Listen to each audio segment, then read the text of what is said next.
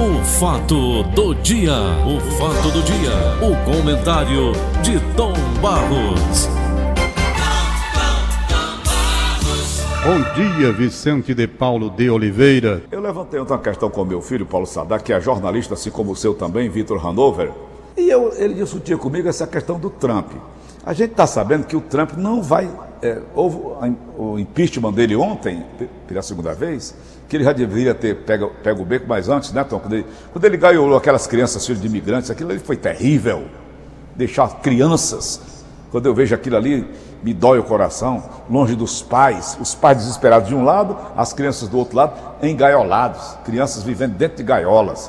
Aquilo é um crime terrível. Só me lembrei de Herodes. Quando ele inventou esse muro lá do México, outra coisa maluca. Quando botou aquele povo todinho lá dentro do Capitólio, coisas absurdas que esse maluco fez. Quem é que está vendo? Como disse o seu amigo, não precisa ser psicólogo para ver que um cara é doido, não. É só olhar as atitudes dele, olhar para a cara dele. Quando o cara faz caras e bocas demais. Então a gente estava falando ontem sobre o impeachment dele. A gente sabe, Tom Bastos, que esse impeachment não vai funcionar, porque ele já já estará entregando o cargo. Né? Faltam apenas oito dias. É, é, nós estamos seis dias né, para ele entregar o cargo. É verdade. Até lá ele não vai ser. Eu digo, meu filho, por que, é que vocês, dessa geração nova de jornalistas, aí, aí citei teu nome. O Tom Barros vem de uma época que eu vim também, que a gente não criava essas fantasias todas para vender jornal, nem para vender notícia, não. Então, por que é que isso e, se espalhou pelo mundo inteiro, hein? Foram as redes sociais, os, as fake news, essa coisa. Não, Paulo, o que foi que acredito, desvirtuou o jornalismo do mundo inteiro, hein, Tom Barros? Eu acredito que muito mais foi a briga pela, pela audiência, no caso de televisão, e no caso de jornais. Antes não existia essa questão da internet, o jornal era vendido no papel mesmo, não é? Então, o, o, o ambiente daquela época era diferente. Hum. Era diferente. Hoje não. Hoje nós temos o que? Para você ter uma ideia, nós temos a questão do jornal impresso, que está vivendo uma situação difícil em todo o mundo, porque o jornal virtual você tem aí praticamente na hora que começa o dia, a noite toda, ele é direto, atualização permanente. Eu acho que esse tipo de concorrência foi que mudou.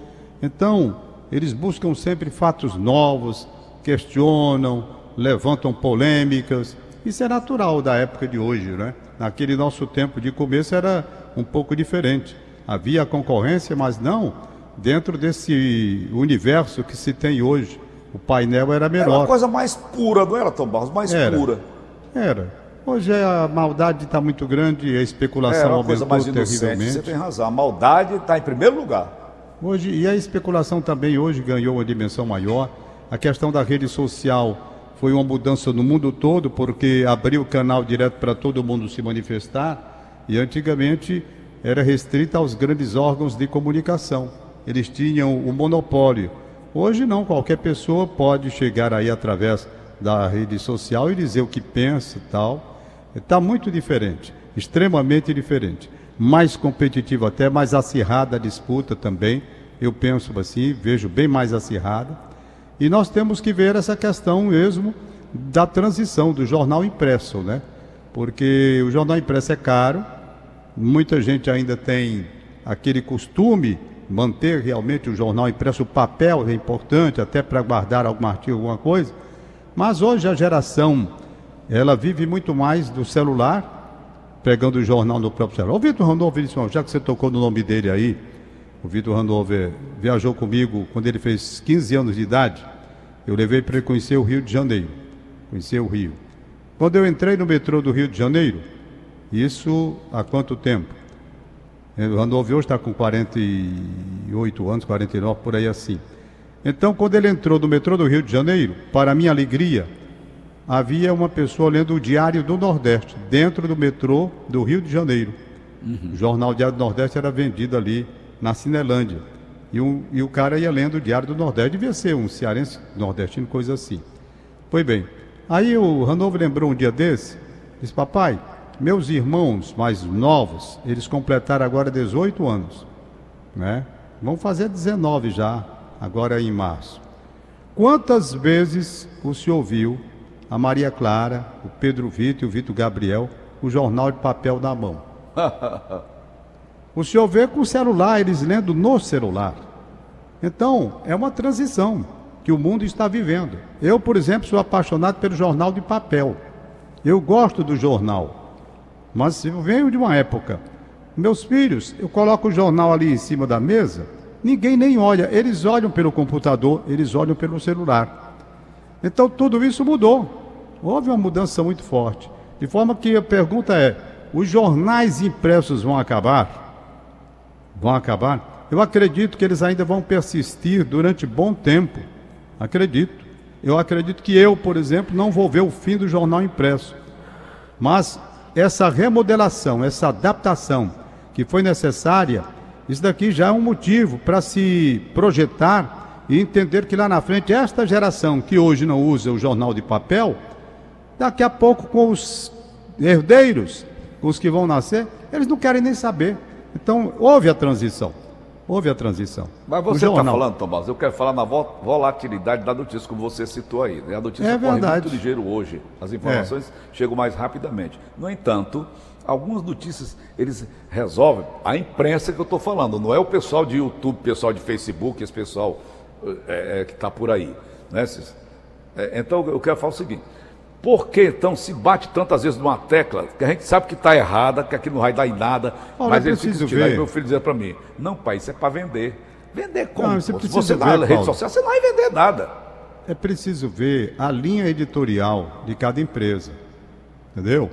Quando ah. você chega para trabalhar num jornal, numa televisão, o jornal, a empresa tem uma linha editorial, né? tem um pensamento. Você pode ter um pensamento diferente pode ter um pensamento diferente. Mas a empresa ela tem e tem aquelas metas. Então, eles estabelecem através das direções dos diversos segmentos as metas que devem ser alcançadas. Qual a política que vai ser adotada para o assunto X? É polícia que vai predominar? É o esporte que vai predominar? É política? Onde está o momento? Então isso varia de acordo com a situação. Por exemplo, você tem uma decisão de Taça Libertadores, Copa Libertadores da América ou Copa do Mundo o esporte entra como predominância. Por quê? Porque naquele momento o interesse do mundo é sobre futebol, sobre não sei o quê, não é? Então Isso. vai lá. De repente, estoura uma Covid dessa. O assunto vira, porque a importância passa a ser Covid. Aí você vai trabalhar em cima dessas matérias.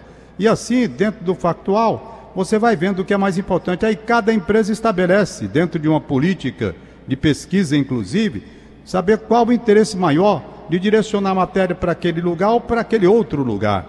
É uma é. situação de estudo também. Tem a linha editorial, tem a, as equipes se reúnem para estabelecer onde vai haver maior interesse. Onde vai haver maior interesse. Hoje, por exemplo, vamos aqui admitir, hoje, qual o assunto mais importante de hoje? É Donald Trump, que vai ser o impeachment, não sei o quê, ou vai ser essa vacina que está chegando? Qual é o assunto que nos interessa mais de perto? Não é? Então, Isso. a partir dali você estabelece. Bom, vamos buscar, por exemplo, médicos que possam falar. Eu, eu vou até aproveitar logo. O que, que eu fiz? Pronto, aqui tem um fato concreto, concretíssimo. O que, que eu fiz? Ontem, para minha profunda tristeza, muita tristeza, morreu o meu amigo Trajano Almeida. Como se não bastasse, como se não bastasse, a morte do Trajano pela manhã, que me abalou profundamente. Eu não consegui escrever, Paulo, você ter uma ideia. A coluna do Diário Nordeste eu só vim conseguir escrever, e consegui escrever na parte da tarde, já três e meia da tarde mais ou menos, porque minha cabeça não dava para buscar ideias. Eu todo tempo me lembrando do Trajano. Pois bem, quando mal eu recebo a notícia da morte do Trajano, o Ari Josino me liga e comunica a morte do nosso violonista Vinícius, lá em Quixadá morreu também, também de Covid-19. Com a mesma idade mais ou menos nossa, minha de 70, 71, por aí assim. Vinícius Inácio da Silva, um dos maiores violonistas que eu conheci na minha vida. Entendeu? Cara que fez parte de bandas lá na cidade de Quixadá. Morre de Covid-19 também. Aí eu fiquei pensando comigo mesmo. Puxa vida, é o assunto. As vacinas estão aí. Aí liguei para a doutora Márcia Alcântara. Liguei para a doutora Márcia Alcântara. Doutora Márcia, a senhora pode, domingo, 9 horas da manhã, me dar uma entrevista de 20 minutos a respeito dos asmáticos e a Covid-19? que risco eles correm maior.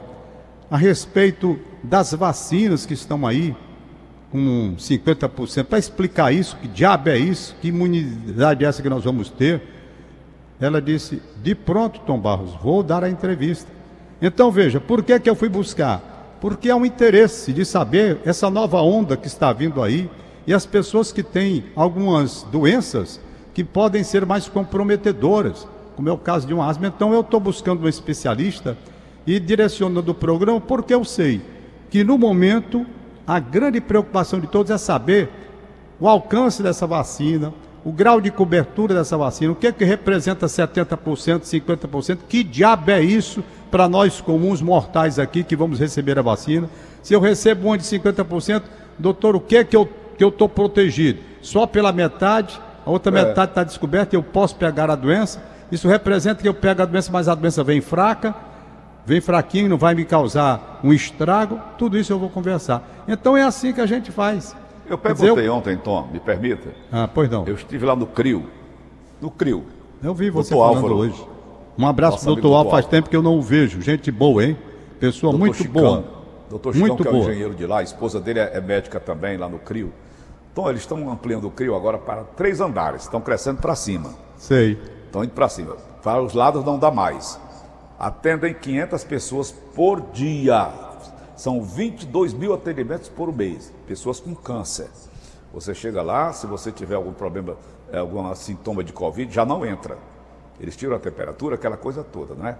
Então, conversa. Tom, aquelas pessoas que lá estavam, 500 pessoas falando comigo e geralmente me ligam a você, certo? Sei. É, dupla, Cada pessoa né? que fala comigo liga logo a você. Dê um abraço lá no Tom Barros.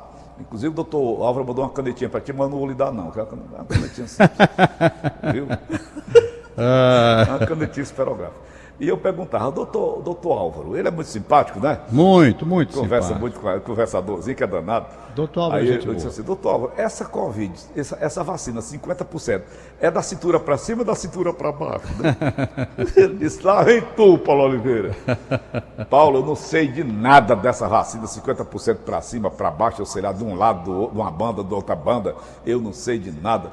As, as autoridades dessa área, tá, tá todo mundo perdido, tá não, com essa Covid? É um voo, é um voo cego, né? Agora, que uns coisa, buscam. Rapaz. É, uns buscam um entendimento não tem melhor. remédio para isso? É. Eu vou não fazer essa remédio. entrevista domingo com a doutora Márcia. Ela está estudando bem e deve trazer Eu alguma vou ouvir, luz. 9 horas, né? Domingo às 9 horas. Porque, principalmente as pessoas asmáticas, né? As pessoas que têm algum problema respiratório. Essas são as mais fragilizadas. Pois é. Então a gente vai fazer tudo isso porque é um esclarecimento com uma profissional muito séria, muito direita, muito competente, extremamente estudiosa, como a doutora Márcia é, e ela vai dizer aquilo que realmente entende dentro do que estudou da ciência que tem. É uma coisa muito interessante. Então, essa busca que eu estou fazendo é exatamente para isso, porque o momento de hoje, com o, o aumento do número de mortes, rapaz, não é brincadeira não. O, é o Amazonas. Onda, ela vai, ela vem, ela vai, ela vem. É, o Amazonas atolou-se. Atolou-se tá outra vez. Aqui não, meu, ainda meu, há um certo Meu cunhado estava aqui com a gente, Tom, o Zé Ribamar. Todo ano ele vem passar Natal, Ano Novo na, com a gente. Aí foi agora, foi deixado no aeroporto agora. Ele saiu aqui de casa, tentou me abraçar, eu digo, não, não, só o, o punhozinho, né? Tum, vá com Deus.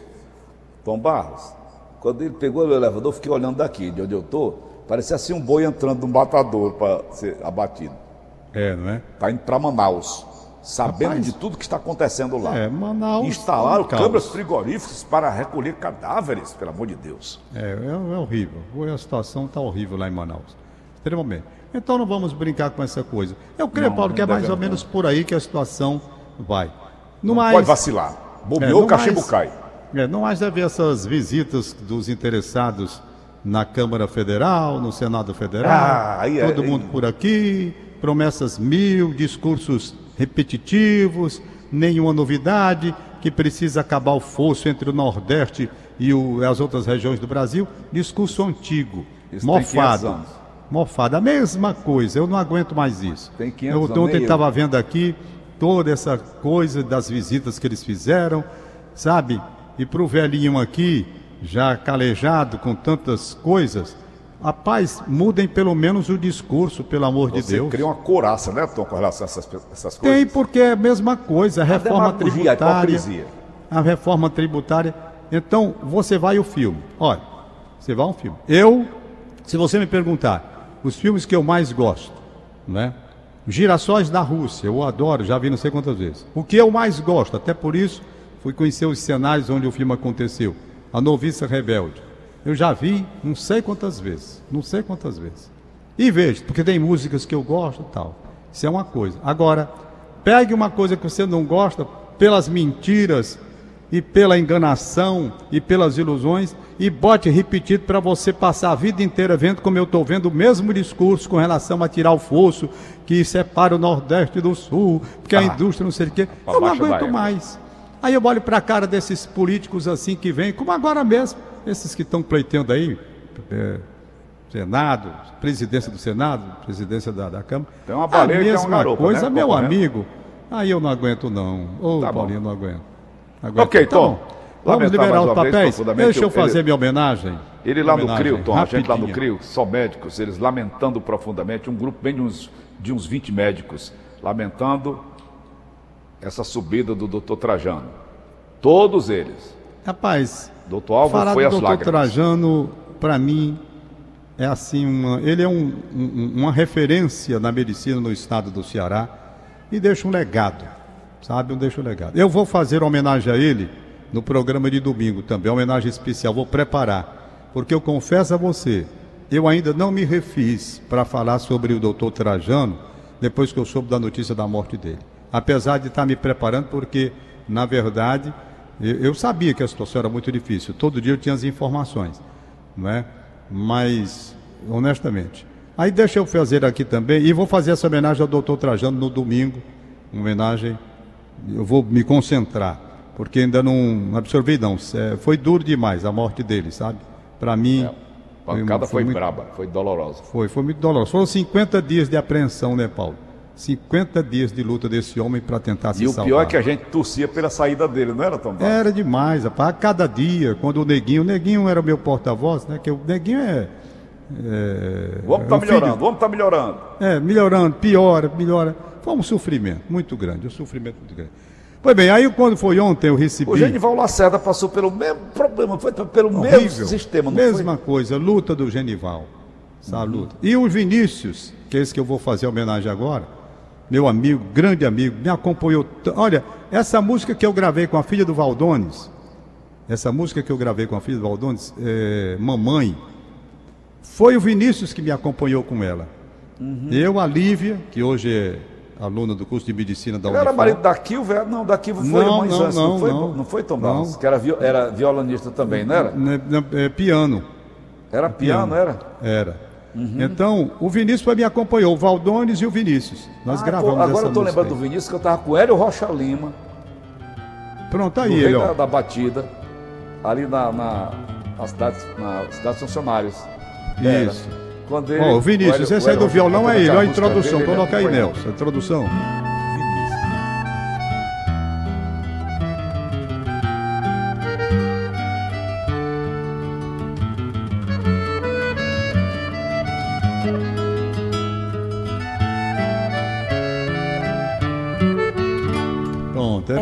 Violão. Eu e a Livinha cantando na época, era pequenininha, hoje já é aluno do curso de medicina. E muita saudade do Vinícius. Olha, o Vinícius adorava, sete anos de idade, o Vinícius adorava ficar admirando seu pai Manuel, Manuel Inácio, tocar violão. E graças ao pai herdou o dom de tocar violão também. Cresceu tocando e alegrando corações da família, amigos e parentes de todos os quixadaenses. Vinícius foi também um dos componentes da Banda de Música Municipal de Quixadá no ano de 1968. Era clarinetista, dividia bancada ao lado de Zé Pretinho. Vinícius também fez parte do conjunto Os Monólitos do nosso saudoso José Hudson Viana, Dudu Viana, e de várias outras bandas. Era um nostálgico. Aqui fica nossa eterna gratidão e amizade a um grande amigo, músico da música e da vida, que foi morar junto com o nosso Pai Deus. Vá em paz, Vinícius, eternas saudades, professor maestro José Ferreira Filho, do Black. E o Vinícius, portanto, deixa uma saudade. O Ari chorou muito, Ari Josino, porque ele acompanhava o Ari também no violão. Fica o nosso abraço à família do Vinícius lá em Quixadá e, portanto, também um legado que ele deixa como um grande músico da cidade quixadaense. Paulinho, vamos então para as outras notas do dia. Olha, as outras notas. Eu quero chamar a atenção para duas coisas. No domingo, além dessa importantíssima entrevista, 9 horas da manhã com a doutora Márcia Alcântara, eu vou ter às nove e meia outra entrevista importantíssima para vocês descobrirem os valores do cemitério São João Batista na questão de quanta gente de importância, personalidades maiores do estado do Ceará estão lá e os túmulos valiosíssimos que tem ali no cemitério São João Batista. Essa pesquisa feita pelo doutor Paulo Quezado é uma matéria que vai ter uma repercussão muito grande também. Muito grande também. Aniversariantes do dia, vamos ver aqui. Ô Tom. Oh, diga, Paulinho, diga. Não, só para concluir. Ah. Essa, nós perdemos muitos amigos. Eu perdi minha mãe no ano passado também. E muita gente perdeu alguém na família. Com essa Covid-19 e outras enfermidades mais no ano 2020. 2021 já está acontecendo também, como aconteceu ontem.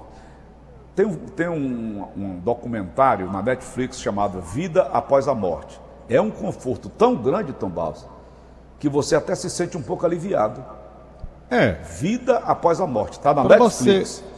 Para você que acredita numa outra vida e sabe é. respeitar os desígnios de Deus, busca conformação, porque você entende que a vida não para, a vida continua, é um conforto. Você pensa exatamente assim, bom, é aquela oração de Santo Agostinho, que eu já li algumas vezes aqui, né? Estou apenas do outro lado da, do caminho, sou a mesma coisa, e nós vamos nos encontrar futuramente. É uma coisa assim. Eu acredito numa outra, numa outra existência. É, mas sempre entre nós. Por exemplo, você não vai encontrar com o Nero nem com Hitler. Né? Como é, Paulinho? Você não vai encontrar nem o Nero, nem o Hitler, nem o Mussolini. Pois não é, rapaz? Esses, esses aí pegaram outra banda. Pegaram outro agora. Beco, pegaram outro beco. Mas vamos nós aniversariantes de hoje, Tom Barros? Tem o doutor João Paulo Souza Barbosa no Meireles, radialista Ider Pontes. Agora, com muito carinho também, eu anuncio aqui hoje o aniversário do médico, meu querido amigo médico oftalmologista Guilherme Moreira Lopes, filho do meu querido amigo médico Dr. Chico Lopes da doutora Enilda. é uma família de médicos, né? O pai é médico, Chico Lopes, a mãe é médica, doutora Enilda. Então, Guilherme, que é médico. com ele, com o doutor Chico Lopes ontem, então, lá no CRIO, todo mundo ouviu. É. tu sabe o que é 100% de audiência, Tom? É um negócio Imagine. sério, né, Paulinho? Muito sério. Pois bem, então o filho do Chico Lopes, um deles, é médico também, o Guilherme Moreira Lopes, está aniversariando hoje. Abraço para ele com o Lucas e a Maria Clara, os filhos, para a noiva Mara, o Gabriel, que é filho da Mara, uma festa em família. Luiz, Kiko, Noah, que é o neto do Chico Lopes, canadense, brasileiro, canadense que nasceu lá no Canadá, brasileiro de coração, tem um aninho, eu acho. O Leandro, também filho do Chico, Carlos Gustavo, Fica essa festa, portanto, em família. Só não vou aí, Chico, porque não posso. Senão ia dar um abraço pessoal do meu amigo Guilherme Moreira Lopes. Deixa eu ver. Pronto, eu acho que por hoje é só. Paulinho tá não tem mais. Se pergunta a, a, a Aline Mariano se ela mandou alguma coisa para mim. Estourou tudo agora. Tem não, tá né? Tá então pronto. Tchau, Paulinho. Um Valeu, abraço para você. Amanhã. Acabamos então de apresentar... O fato do dia. O fato do dia.